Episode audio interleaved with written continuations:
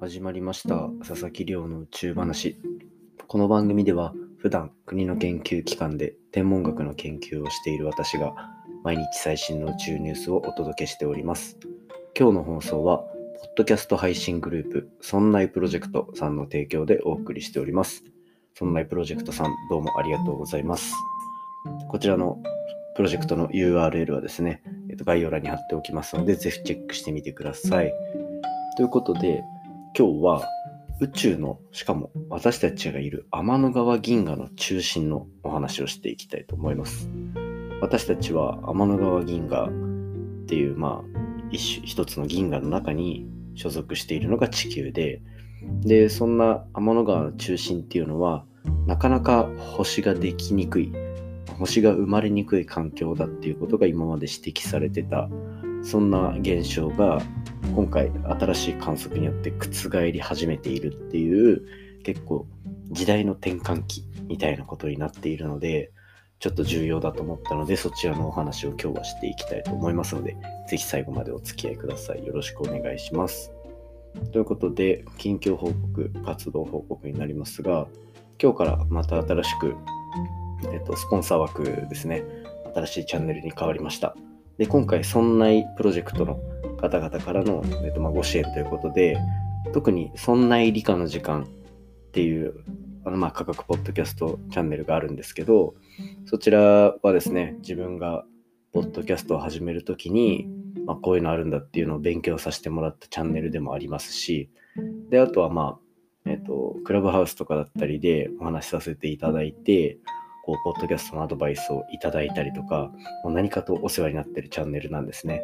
なので、こう、この企画に賛同してスポンサー枠購入していただいて本当にありがとうございますという感じです。なので、あの皆さんぜひ URL から飛んでみていただけると嬉しいです。でですね、まあ、そんな感じでありつつ、昨日の夜中、えっ、ー、と、あれですね、先日やった月1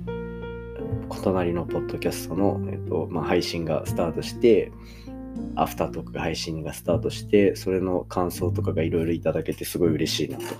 で、そこからまた新しく、まあ、コラボレーションっていうところも見えてきたのかなっていうところで、自分もここから毎日配信していってね、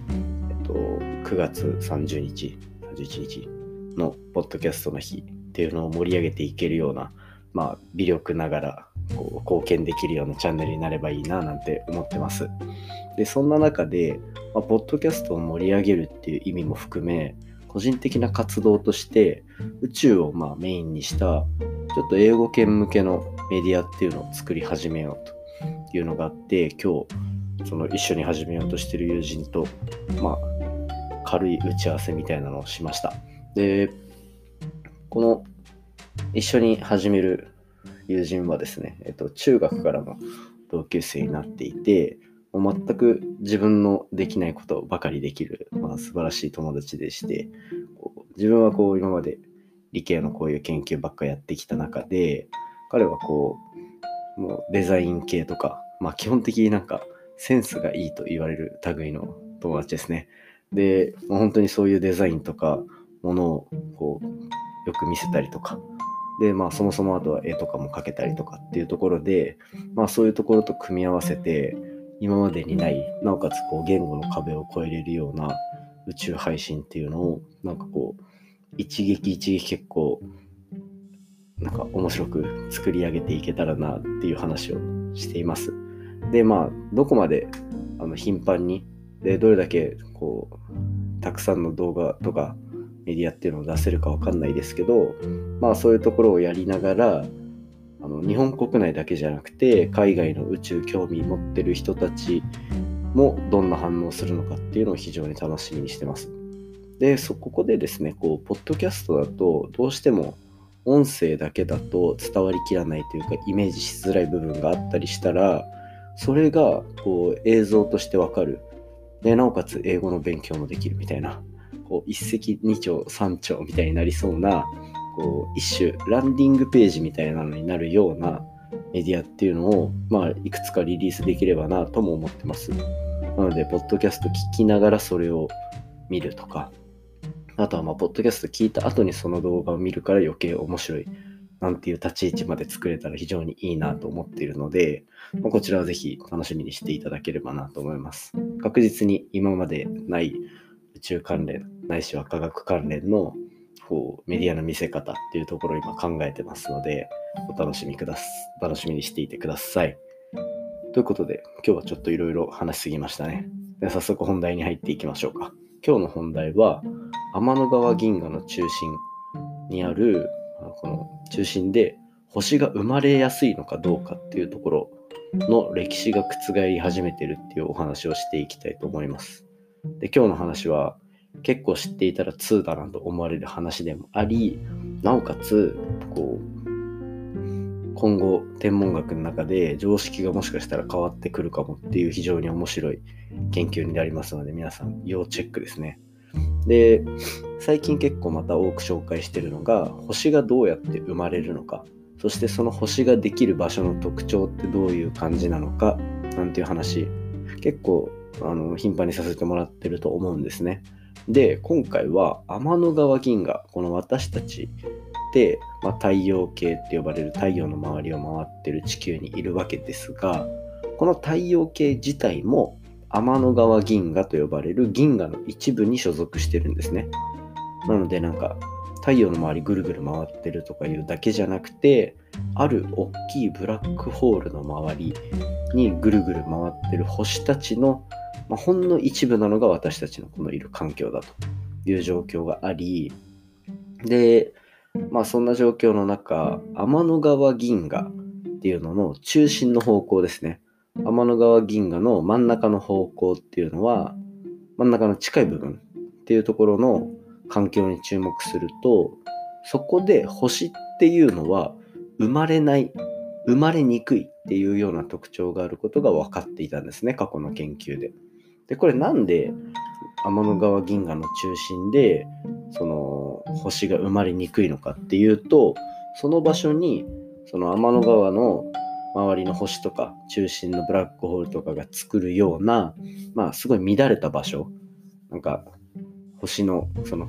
星の塵とかの流れが強かったりとかっていうような真空だけど物の流れっていうのは実際に宇宙でもあるのでそういったその乱れた流れ乱流っていうんですけどそういうのが非常にあると。でそうすると結局星っていうのは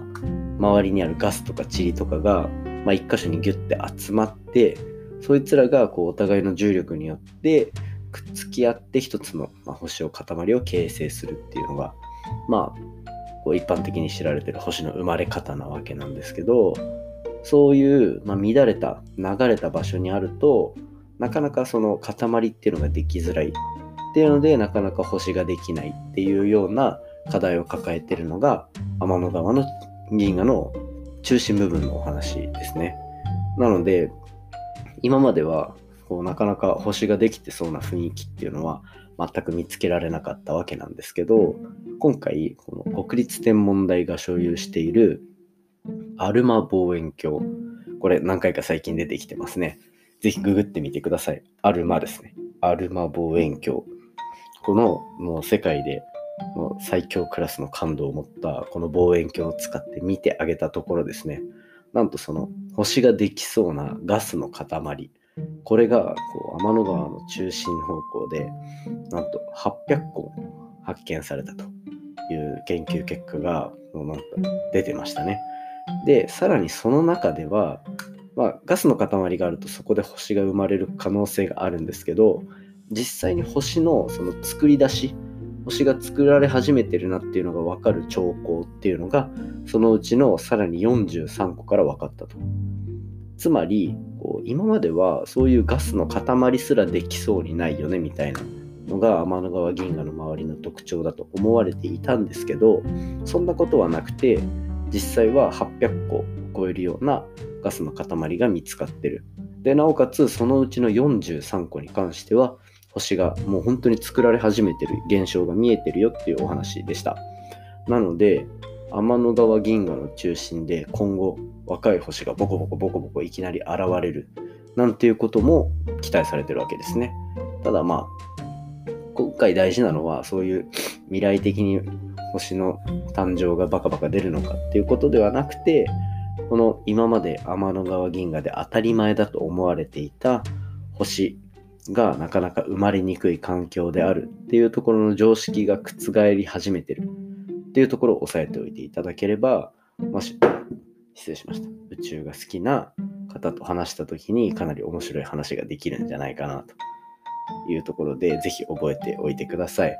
今日の話も面白いなと思ったら、お手元のポッドキャストアプリでフォロー、サブスクライブよろしくお願いいたします。番組の感想や宇宙に関する質問については、Twitter で募集しております。ハッシュタグ宇宙話。宇宙が漢字で話がひらがなになっておりますので、じゃんじゃんつぶやいていただけると嬉しいです。それではまた明日お会いしましょう。今日も11分でした。明日10分頑張ります。さよなら。